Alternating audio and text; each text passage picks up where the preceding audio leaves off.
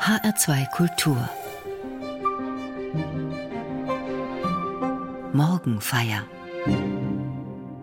Heute will ich von der Hoffnung erzählen. Von der Kraft, die darin steckt, sich hinauszuträumen aus dem, was uns gerade bedrückt. Ich will meine Fantasie fliegen lassen, über das Chaos hinaus ins Freie, den Himmel hinauf. Sie soll umherschweifen, frei wie ein Vogel, und Ausschau halten nach dem Hoffnungsvollen, nach einer Welt, wie sie sein könnte. Denn die Fantasie sieht nicht nur schwarz. Das sagt einer, der sich mit der Dunkelheit auskennt, der israelische Schriftsteller David Grossmann. Er schreibt das in seinem Corona-Tagebuch ganz am Anfang der Pandemie im März. Und das klingt so. Die Fantasie sieht nicht nur schwarz, sie hilft uns unter Umständen, unsere seelische Freiheit zu bewahren. Solange wir noch die Fähigkeit besitzen, uns einen besseren Zustand vorzustellen, solange wissen wir, dass die Seuche und die Furcht vor ihr unser Wesen noch nicht völlig vereinnahmt haben.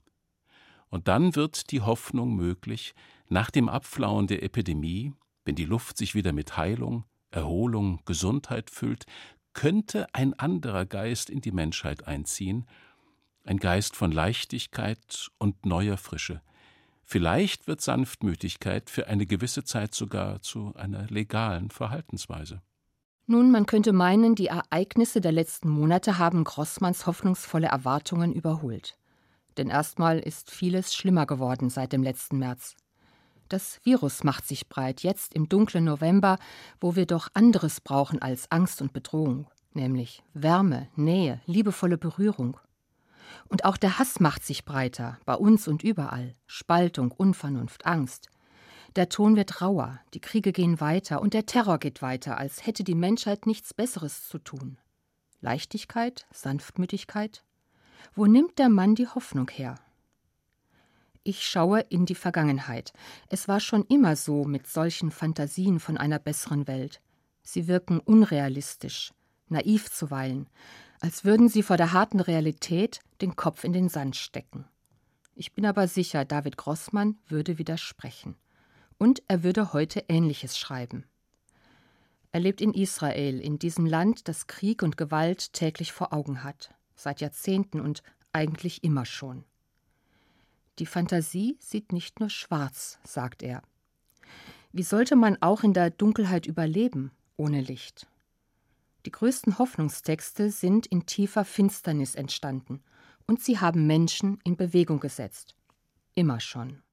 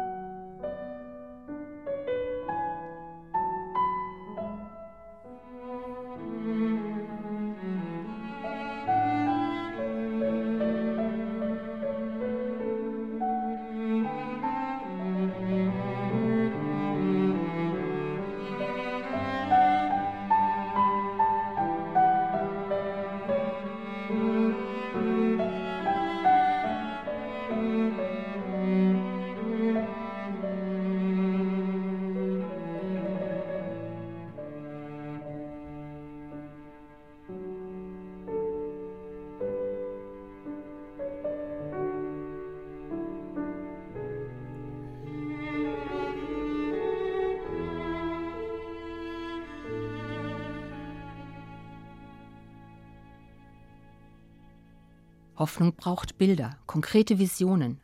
Die Bibel ist voll davon. Manche sind fantastisch und überschwänglich.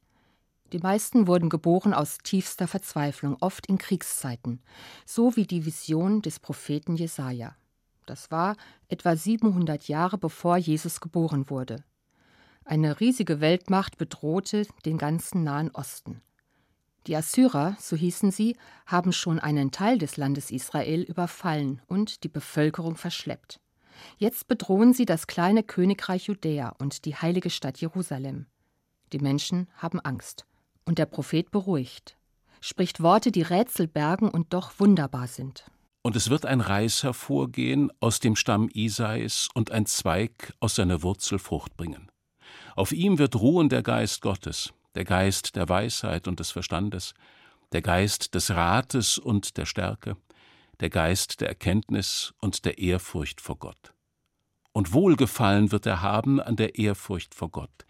Er wird nicht richten nach dem, was seine Augen sehen, noch Urteil sprechen nach dem, was seine Ohren hören, sondern wird mit Gerechtigkeit richten die Armen und rechtes Urteil sprechen den Elenden im Lande.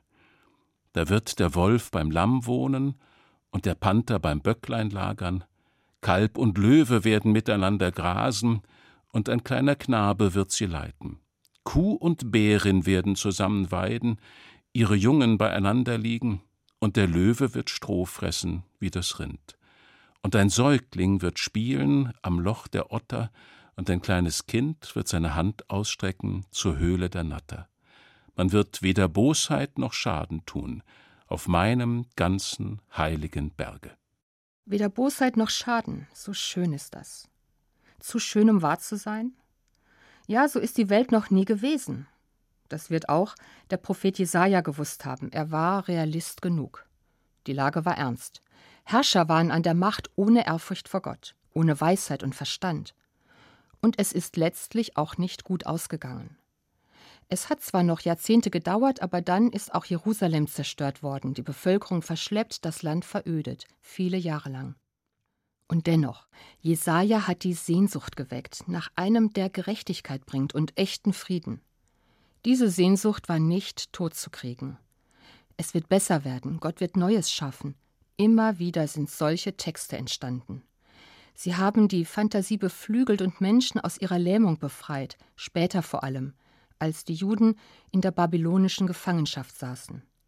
Da lebten sie von solchen Verheißungen, das half ihnen zu überleben.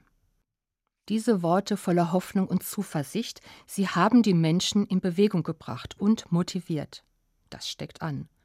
Und auch ich lasse mich gerne infizieren von dieser Hoffnung, denn ich will mich mit dem Grauen nicht abfinden, wirklich nicht. Ich möchte mir meine seelische Freiheit bewahren, wie David Grossmann sagt, auch in der Beschränkung, die ich gerade ertragen muss, wie so viele auf der Welt. Ich will träumen von einer Welt, wie sie sein könnte, friedlich, liebevoll, tolerant, das gelingt mir nicht immer gleich gut. Wie lange soll das noch gehen? Manchmal mag ich keine Nachrichten mehr hören. Eine Hiobsbotschaft nach der nächsten. Aber ich will auch nicht den Kopf in den Sand stecken und so tun, als gäbe es das Unheil nicht. Manchmal kriecht der Zweifel in Kopf und Herz. Ob es denn ein gutes Ende nehmen kann mit dieser Welt?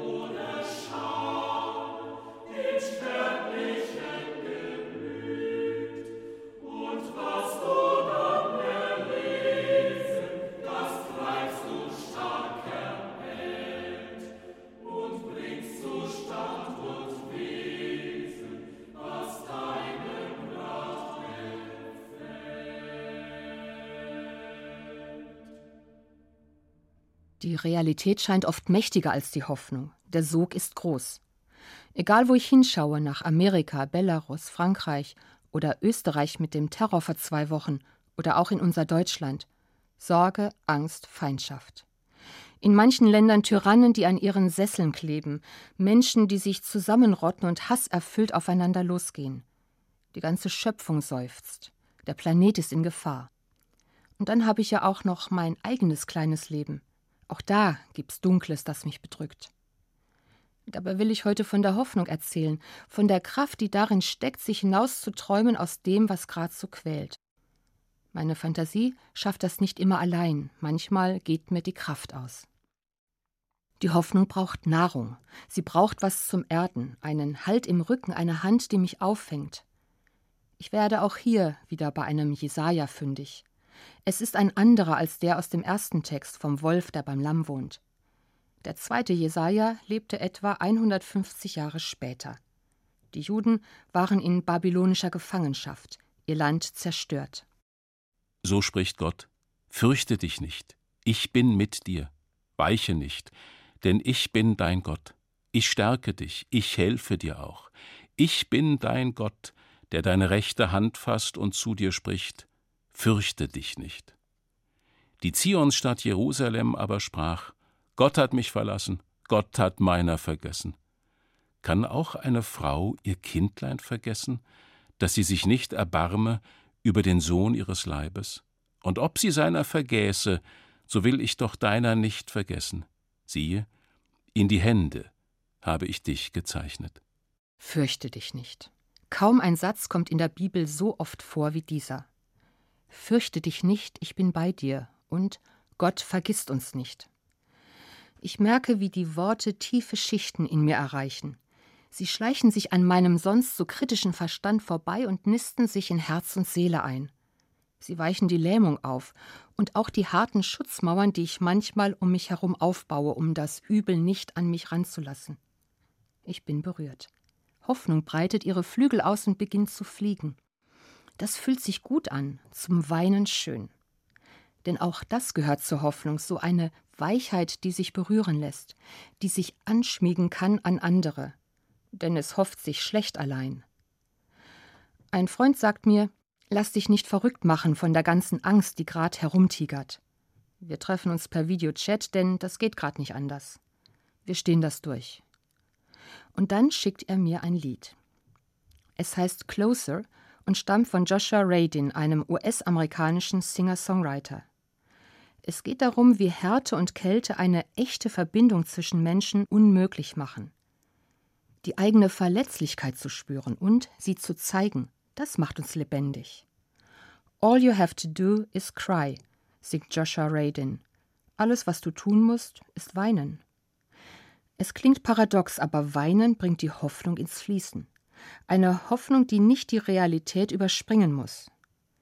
Die Fähigkeit zum Mitgefühl ist die erste Voraussetzung für die Welt, von der wir träumen, in der Sanftmütigkeit eine ganz normale Verhaltensweise wird, wie der israelische Schriftsteller David Grossmann schreibt, und in der es weder Bosheit noch Schaden gibt, wie der Prophet Jesaja meint.